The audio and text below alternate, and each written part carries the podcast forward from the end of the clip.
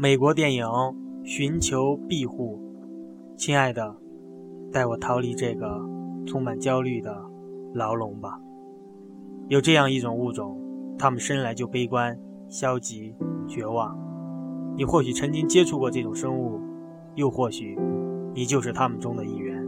这种物种有一个共同点：对于未知的未来感到害怕和恐惧，却又无可奈何。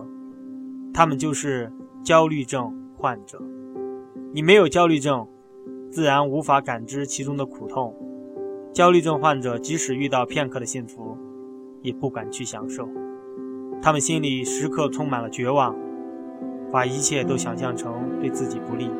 焦虑症严重影响生活、学习、人际交往。人是没有办法战胜焦虑症这个恶魔的，它会伴随一个焦虑症患者的一生。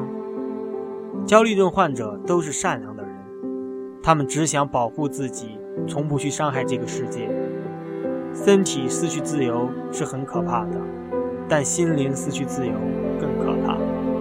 关爱焦虑症患者，从我做起，用我们的爱给焦虑症患者筑起一座永不倒塌的庇护所。